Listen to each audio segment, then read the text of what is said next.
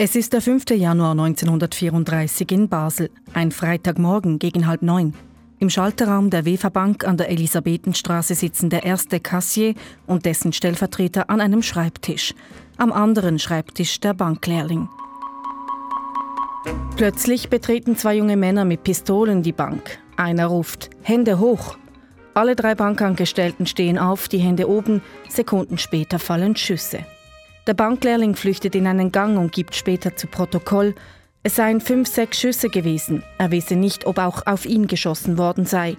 Auf alle Fälle sei er nicht getroffen worden.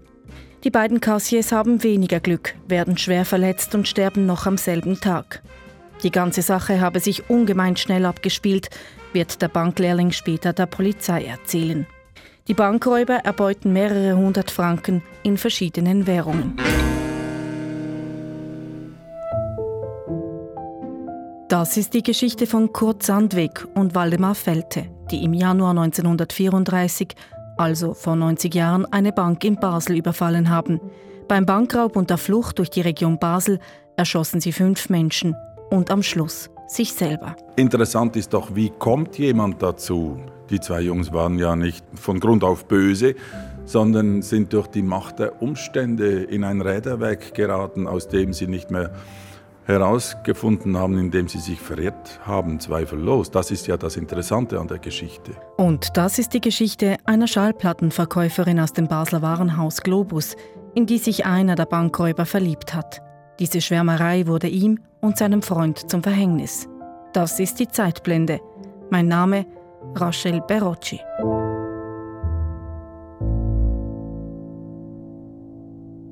Kurzandweg und Waldemar Felte. Beide 23 Jahre alt, kommen aus Deutschland, aus Wuppertal. Im Jahr 1933 sind die beiden Freunde seit längerem arbeitslos. Sie kommen nicht zurecht im neuen Nazi-Deutschland. Adolf Hitler und seine nationalsozialistische Partei haben zu Beginn des Jahres die Macht übernommen. Kurt Sandweg und Waldemar Felte wollen weg, und das gemeinsam. Denn sie machen alles zusammen sind schier unzertrennlich, pflegen keine anderen Freundschaften, so berichten es Verwandte und Nachbarn. Der Schweizer Schriftsteller Alex Gapü hat ein Buch über den Fall Sandweg und Felte geschrieben. Für die Recherche zum Roman Fast ein bisschen Frühling hat er die Spuren der beiden bis nach Wuppertal verfolgt. Ich glaube, dass das eine so typisch spätadoleszente symbiotische Beziehung war, wie, wie, junge Menschen die oft haben. Ich glaube, es ist typisch für diese Lebensphase, in der man sich auch für einzigartig hält, das muss man auch sagen, und auch ein bisschen für einzigartig großartig. Das ist der Narzissmus auch dieser Lebensphase, den man dann hoffentlich irgendwann mal hinter sich lässt. Die Freunde haben Großes vor. Nach Indien wollten sie auswandern, erzählen die beiden ihren Familien. Der Vater von Waldemar Felte berichtet später, sein Sohn sei sehr verbittert gewesen wegen der langen Arbeitslosigkeit und seiner schwermütigen Veranlagung. Über die genauen Pläne habe Felte keine Auskunft gegeben, er sei sehr verschlossen gewesen. Das wundert nicht, denn er und sein Freund Kurt brauchen Geld und wollen eine Bank überfallen. Weit weg von Wuppertal, im 400 Kilometer entfernten Stuttgart. Am 18. November 1933 ist es soweit. Um 8 Uhr morgens betreten die beiden eine Bankfiliale. Im Schalterraum sitzt lediglich der Filialleiter. Felte hält ihm eine Waffe an die Stirn und fordert Geld. Der Filialleiter holt ein Bündel Noten aus der Kassenschublade. In diesem Moment kommt unvermittelt der Kontorist, der sich hinten im Büro aufgehalten hat, in den Raum. Und in dieser angespannten Situation löst sich der erste Schuss. Der Filialleiter ist sofort tot. Der Kontorist flieht zurück in den Hinterraum und drückt die Alarmglocke. Sandweg und Felte ergreifen die Flucht, steigen in ein Auto, einen Dixie, der am Tag zuvor als gestohlen gemeldet worden war. Die späten 20er und frühen 30er Jahre waren die hohe Zeit der Banküberfälle. Warum? Weil Autos schon erfunden waren. Man musste schnell sich vom Tatort entfernen können. Und es gab schon Papiergeld. Früher, als man Münzen geraubt hätte, wären das tonnenschwere äh, Beuten gewesen, äh, nicht, nicht zu bewältigen, logistisch. Wie schleppt man das Zeug denn weg? und dann muss man schnell weg. Und die Polizeikräfte hatten noch nicht nachgerüstet. Das heißt, die Bankräuber hatten einen technologischen Vorteil. Das dauert nur kurz, dann hat der Arm des Gesetzes nachgerüstet und in diesem Beispiel jetzt gleich schnelle Autos oder sogar schnellere. Und im engmaschigen Europa ist es unmöglich, einfach sich in Luft aufzulösen wie im Wilden Westen. Aber in Europa muss man sehr rasch verschwinden, sich anders anziehen und so tun, als ob nichts sei. Das war schon dann Mitte der 30er Jahre nur noch bedingt möglich und die Zahl der Banküberfälle nahm dann rasch ab. Und heute ist ja das kein Geschäftsmodell mehr. Der erste Banküberfall von Kurt Sandweg und Waldemar Felte läuft aus dem Ruder. Ein Mensch stirbt und die Beute mit 1250 Reichsmark ist vergleichsweise gering, denn in der Schubladenkasse wären noch einige Notenbündel mehr gelegen. Die beiden können unerkannt aus Stuttgart fliehen und tauchen zwei Tage später wieder zu Hause in Wuppertal auf. Aber nur kurz, denn jetzt wollen die beiden endlich ihre große Reise nach Indien antreten und alles hinter sich lassen. Doch eine solche Reise ist im Europa der 30er Jahre alles andere als einfach. Die Behörden verlangen Formulare, es braucht Visa. Nach diversen Behördengängen schaffen es die beiden über die Grenze nach Belgien, landen sechs Tage nach dem Banküberfall in der Hafenstadt Antwerpen. Dort besteigen sie aber aus unbekannten Gründen kein Schiff, das sie ihrem Ziel Indien näher bringen würde. Sie nehmen stattdessen den Zug nach Paris. Aber auch dort halten sie es nicht lange aus und kommen schließlich am 3. Dezember in Basel an. Es ist mitten in der Adventszeit. Basel ist vorweihnachtlich geschmückt, im Warenhaus Globus am Marktplatz laufen die Geschäfte rund. Auch in der Schallplattenabteilung. Dort arbeitet die Verkäuferin Victoria Schupp, genannt Dorle. Im Januar wird sie der Polizei bei der Einvernahme von ihrer ersten Begegnung mit zwei jungen Deutschen im Globus berichten. Soweit ich mich erinnere, war es am 13. Dezember 1933, als mir die damals vollständig unbekannten Burschen Kurt Sandweg und Waldemar Felte erstmals als Kunden zu Gesicht kamen. Sie bestellten die Platte In deine Hände. In deine Hände ich mein ganzes Glück, ist nur ein kleines Stück, da wird es fein. Sie wünschten diese Platte und weil wir sie nicht führten, unterbreitete ich ihnen, dass sie dieselbe am darauffolgenden Tage abholen könnten. Sie erschienen tags darauf pünktlich und kauften die Platte. Bis gegen Weihnachten kauften sie bei mir etwa zehn Platten. Sie waren Musikkenner. Die jungen Männer erzählen Dolly Schupp, dass Feltes Vater ein Bauunternehmer sei. Sie müssten nach Spanien reisen, wegen Zitat bevorstehender baulicher Unternehmungen. Hier in Basel hätten sie ihre Reise unterbrochen, da sie noch auf einen Bericht warten müssten. Dann laden sie die Verkäuferin zu einem Rendezvous ein, abends nach Ladenschluss. Und so beginnt eine spezielle Zeit. Dorli Schupp verabredet sich nun täglich nach der Arbeit mit den beiden Deutschen. In der Hauptsache haben mich die beiden immer nur heim begleitet. Wir haben allerdings auch viele Spaziergänge in der Stadt und in der Umgebung ausgeführt. Sie haben mich vielmals in Kinos, Theater und Wirtschaften eingeladen, ich habe aber immer abgelehnt. Ich wollte mich nämlich in der Öffentlichkeit nicht mit den Deutschen zeigen, damit meine Mutter, die gegen ein Verhältnis war, nichts merkte. Aus diesem Grunde habe ich die beiden nie mit mir nach Hause genommen. Die beiden machten mir einen sehr guten Eindruck. Sie waren höflich, gut gekleidet, besaßen gute Umgangsformen und benahmen sich nicht aufdringlich, in keinem Falle etwa frech. Dorle Schupp ist fast zehn Jahre älter als die beiden und nach einer kurzen und unglücklichen Ehe geschieden. Sie genießt die Aufmerksamkeit der jungen Männer.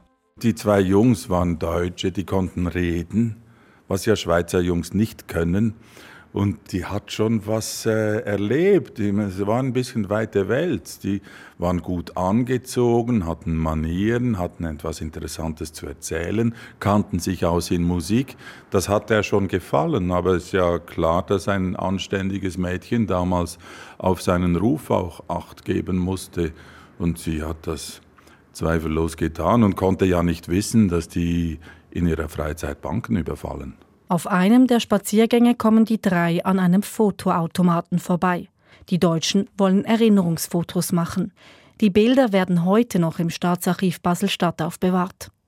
Waldemar Felte wirkt auf den Fotos ernster als sein Freund Kurt Sandweg, der immer ein leichtes Lächeln auf den Lippen hat.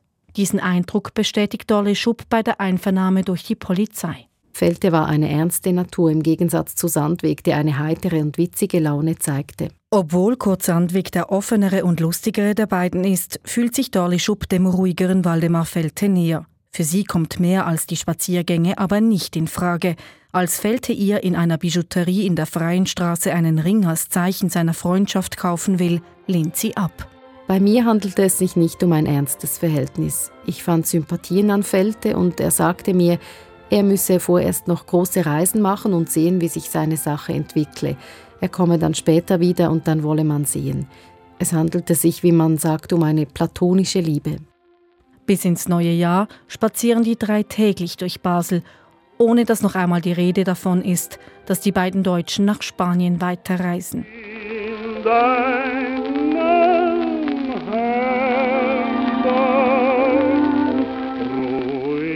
von allen aus in deinen Händen bin ich ganz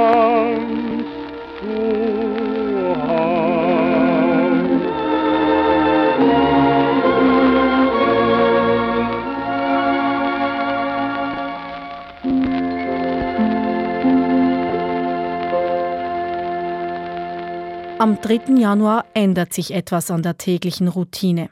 Felte bemerkt beim Abschiednehmen, dass Dolly nicht erstaunt sein solle, wenn sie die beiden am nächsten Tag nicht vor dem Globus antreffen würde.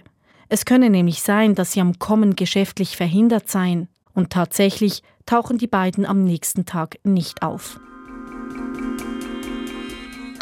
Was Dolly nicht weiß. Ihre Freunde sind zu diesem Zeitpunkt in einem blauen Ford mit schwarzem Verdeck unterwegs. Das Auto haben sie gestohlen. Es soll beim zweiten Banküberfall als Fluchtfahrzeug dienen. Am Morgen des 5. Januar ist der Tag des verhängnisvollen Banküberfalls. Sandweg und Felte betreten die Wefer Bank in Basel, erschießen dabei die beiden Bankangestellten und flüchten in eben dem blauen Fort. Und nicht einmal vier Stunden später erscheinen sie zum Treffpunkt mit Dorle Schupp. Als die beiden mir am Freitag, 5. Januar um 13 Uhr auf dem Marktplatz gewartet haben, begrüßten sie mich mit den Worten Was gibt's Neues? worauf ich ihnen antwortete Habt ihr auch gehört von dem Raubüberfall auf die Bank? Die Antwort der beiden lautete Ach ja, natürlich haben wir davon gehört. Die Täter wird man schon erwischen. Und es sei schrecklich, Menschen einfach so herunterzuschießen wegen dem blöden Mammon willen. Die Deutschen warten noch mit einer anderen Neuigkeit auf.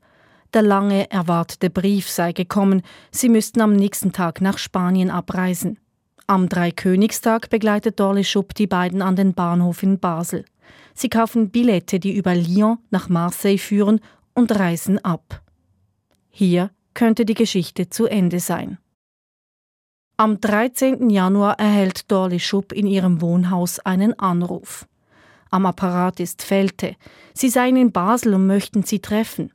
Sie erklärten, die Einreise nach Spanien sei ihnen verweigert worden, sie hätten kein Visum. Und als wäre nichts geschehen, nehmen die drei ihre täglichen Spaziergänge wieder auf, aber nur für sechs unbeschwerte Tage.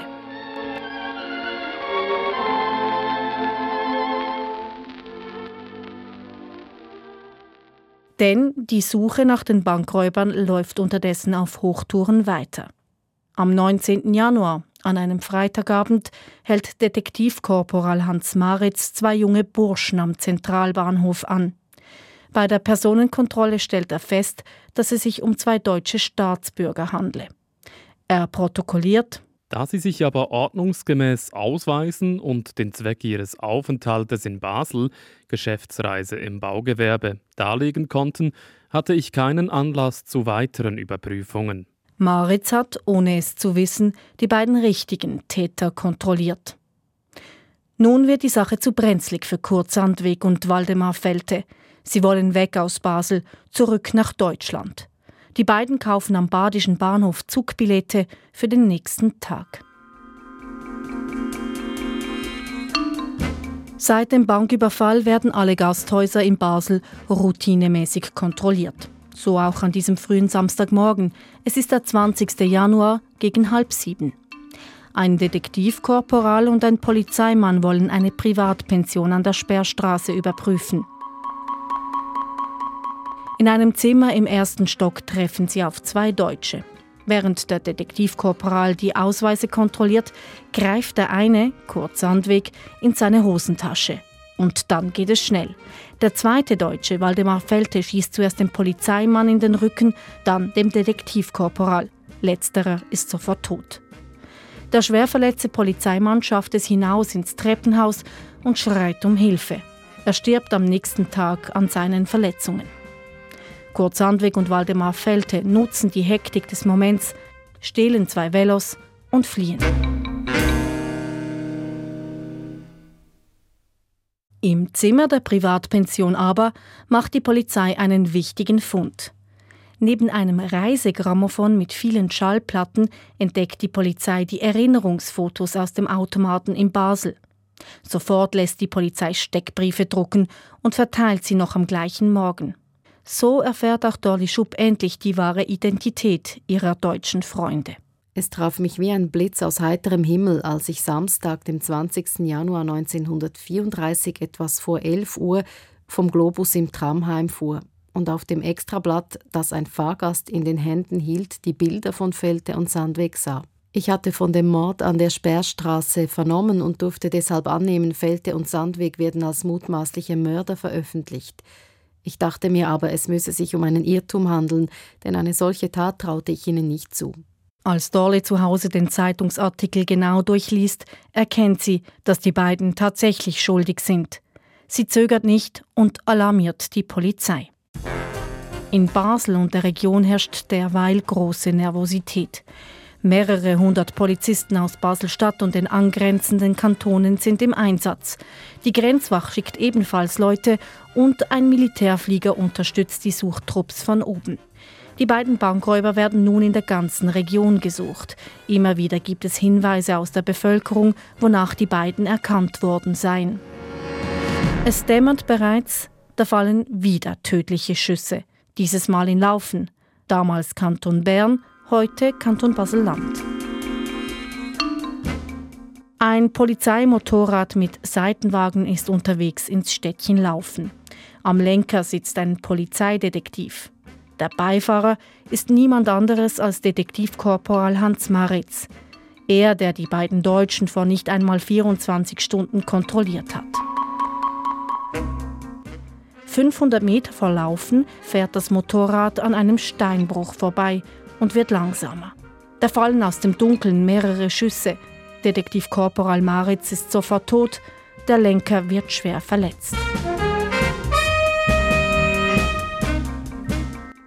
Als die Meldung vom erneuten Mord eintrifft, machen sich die Suchtrupps auf nach Laufen.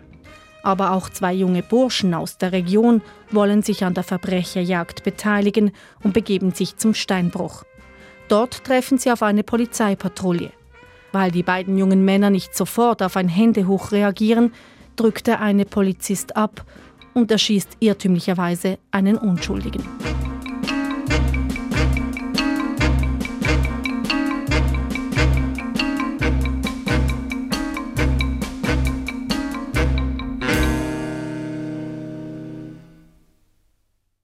Im Zeitungsarchiv des Museums Laufenthal findet sich neben der Todesanzeige für den jungen Mann auch ein berührender Nachruf. Der unglückliche Polizist, der geschossen hat, war an der Beerdigung dabei, um, Zitat, in den Armen der Angehörigen aufgelöst in Tränen sein Weh zu weinen. Die Polizei bricht die Suchaktion im Dunkeln ab. Sie will keine weiteren Opfer riskieren. Und Sandweg und Felte? Die beiden verstecken sich im Wald. Es wird eine lange Nacht.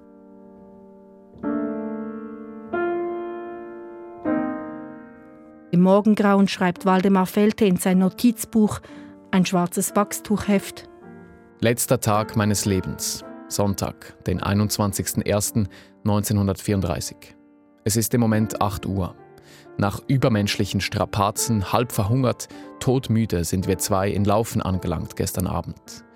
Holten hier eine Kleinigkeit zu essen und waren dann auch gleich erkannt, sehr zum Schaden zweier Polizisten. Haben dann im Wald bei Frost übernachtet, nachdem wir eingesehen hatten, dass ein Fortkommen unmöglich war. Wir rechneten also mit dem Tod. Es war uns schon recht, er bedeutet für uns das höchste Glück.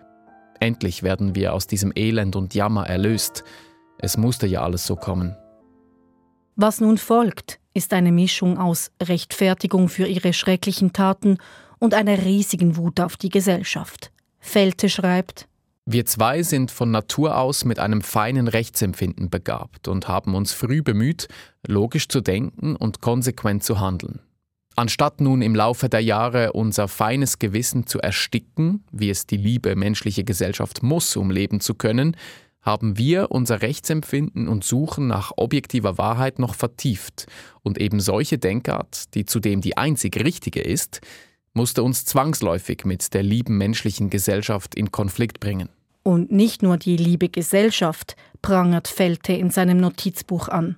Ihr dummen Polizeibeamten, Wisst ihr jetzt, welches Verbrechen ihr an euch begangen habt? Dass ihr praktisch nichts anderes tut, als ja Sorge zu tragen, dass euer Ende ja wahnsinnig ausläuft. Ihr solltet euch lieber aufhängen, als das Werkzeug von Kreaturen zu sein, die euch und euresgleichen täglich belügen und betrügen. Aber auch euch bleibt der jammervolle Weg nicht verschont, den eure Meister gehen müssen. Felte holt auf mehreren Seiten zu einem wirren Rundumschlag aus. Der Schriftsteller Alex Capu hat sich eingehend damit beschäftigt. Da ist eine Menge, ein bisschen halbverdauter Nietzsche dabei, ein bisschen Hermann Hesse vielleicht und natürlich auch eine berechtigte Wut gegen die Welt, wie sie war 1933. Also ich meine wirklich, die hatten Grund, böse zu sein und einfach mal nichts als wegzuwollen. Aber dass sie ein klares, deutliches Weltbild gehabt hätten, das würde ich nicht sagen. Zutiefst verwirrt und verstört auch. Felte schreibt auch Abschiedsbriefe in sein Notizbuch, unter anderem an Dolly Schupp. Wir zwei gehören zusammen. Du größtes Glück meines Lebens. Einziger Sonnenschein für mich.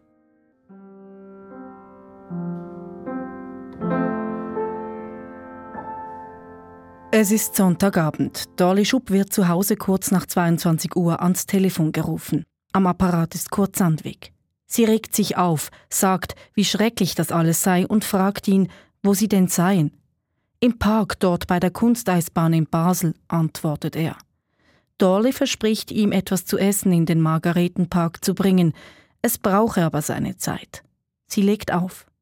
Währenddessen haben Nachbarn bereits die Polizei alarmiert, die Dolly Schupp kurz darauf abholt. Nachdem ich verschiedentlich gefragt worden war, ob ich mich zu den beiden in den Park begeben wolle, bejahte ich. Nicht etwa deshalb, dass ich die beiden nochmals sehen wollte, sondern weil ich damit rechnete, auf diese Weise der Polizei behilflich zu sein, der beiden Mörder habhaft zu werden. Mit einem Brot in den Händen wird Dolly Schupp von der Polizei bis zum Margaretenpark begleitet. Fast 100 Polizisten haben ihn umstellt, heißt es später in einem Zeitungsbericht. Dolly betritt den Park alleine durch die südliche Eingangstür, als sie leise Pfiffe hört. Und da stehen die beiden. Sie waren durchaus verwahrlost und hatten die Mäntel gewechselt. Felte glotzte mich nur an und blieb vollständig stumm. Sandweg frug mich, ob ich auch vorsichtig gewesen sei und ob ich Polizei gesehen hätte. Ich sagte ihm, ich hätte niemand gesehen. Sandweg sagte zu mir, indem er mir mit der Hand, in der er die Pistole hielt, auf die Achsel klopfte, das ist lieb von Ihnen, dass Sie gekommen sind. Ich übergab dann mein mitgebrachtes Päcklein, das ein Pfundleibli darstellte, dem Felte. Dieser nahm es stillschweigend an sich. Sandweg, der seine Blicke Richtung Binnigen inne hatte, muckte plötzlich auf und rief ziemlich laut: Au, die Polizei! Sandweg fasste Felte am Arm und sie rannten zusammen den Fußweg hinunter in den Park. Dolly Schupp verlässt den Park wieder und legt sich erschöpft hinter der Polizeilinie eine Weile auf die Wiese. Kurz nach Mitternacht hört sie Schüsse, dann wird sie von der Polizei nach Hause gebracht. Bei der Einvernahme ein paar Tage später wird sie sagen, ob sich die beiden miteinander überworfen haben, kann ich nicht sagen. Felte schnitt eine düstere Miene, Sandweg war freundlich und ich konnte bei ihm sogar ein Lächeln bemerken. Im Allgemeinen herrschte bei den beiden düstere Stimmung und sie schienen seelisch stark mitgenommen. Ich bekam den Eindruck, insbesondere von Felte, dass sie sich für verloren hielten. Der Umstand, dass sie sich beim Flüchten am Arm hielten, ließ den Schluss zu, es bestehe zwischen den beiden noch der bisherige Frieden. Die Schüsse, die Dorle Schupp gehört hat, stammen aus den Waffen von Sandweg und Felte.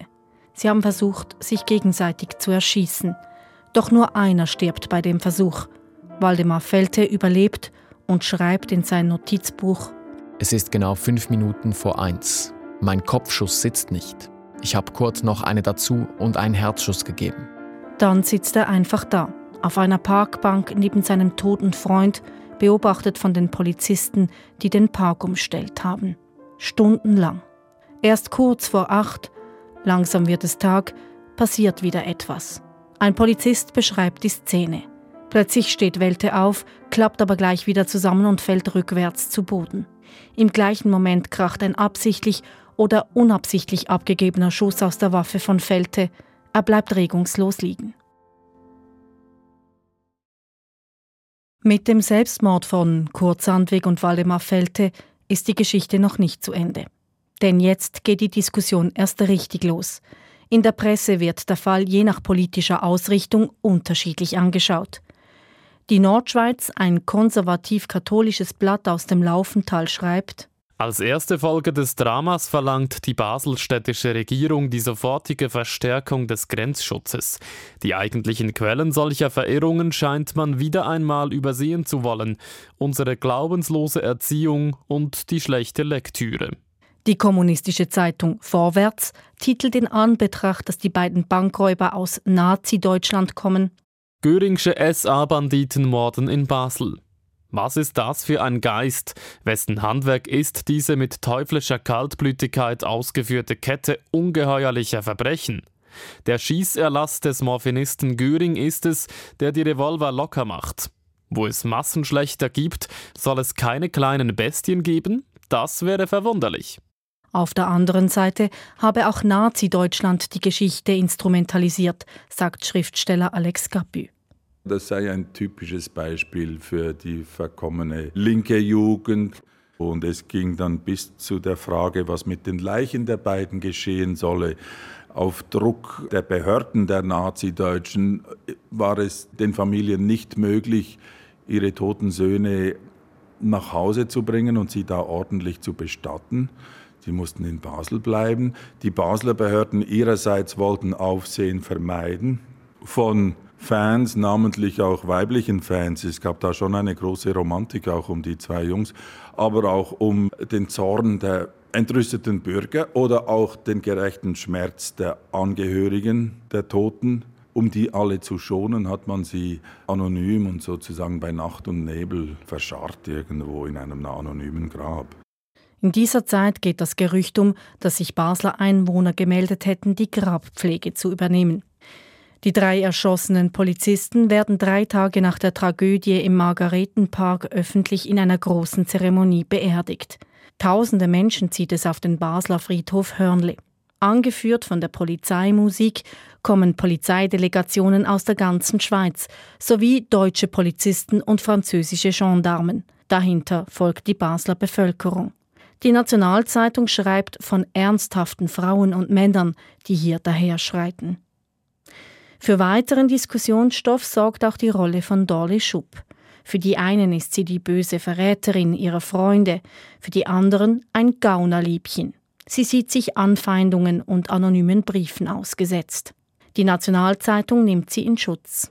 Die Frau hatte sich nicht mit Welte und Sandweg befreundet, weil sie sie für mehr oder weniger edle Räuber hielt, zu denen man durch dick und dünn bis in den Tod hinein Treue halten muss. Nein, sie war im guten und berechtigten Glauben gewesen, es mit anständigen, wohlerzogenen, gebildeten jungen Männern zu tun zu haben. Als sie diese Illusion verlor, was für sie ein harter Schlag war, da gab es für sie nur noch eines. Unseren Behörden bei der Ergreifung der Unholde behilflich zu sein, soweit es in ihrer Kraft lag. Der Fall von Sandweg und Felte bewegt. Sieben Menschen mussten im Zusammenhang mit den Verbrechen der beiden ihr Leben lassen. Man muss die Geschichte auch in der Zeit sehen. Ich meine, das sind 15 Jahre nach dem Ersten Weltkrieg, in dem Millionen junger Menschen, die meisten junge Männer, einfach abgeschlachtet, wurden millionenfach industriell getötet. Und in zweiter Linie traumatisiert war die gesamte europäische Bevölkerung von diesem Ereignis. Es erstaunt weiter nicht, dass in der Weimarer Republik und später in der Nazizeit ein menschliches Leben nach diesem mechanisierten Töten, millionenfachen des Ersten Weltkriegs, dass ein einzelnes Menschenleben nicht mehr gar so kostbar war, wie es heute Gott sei Dank wieder für uns ist. Das war die Zeitblende zum Basler Bankraub, der im Januar vor 90 Jahren die ganze Region Basel in Atem hielt. Mein Name Rachel Berocci. Diese und weitere Folgen der Zeitblende finden Sie unter srf.ch-audio. Haben Sie Anregungen oder eine Idee für ein Thema? Sie können das Zeitblende-Team per Mail unter zeitblende.srf.ch erreichen.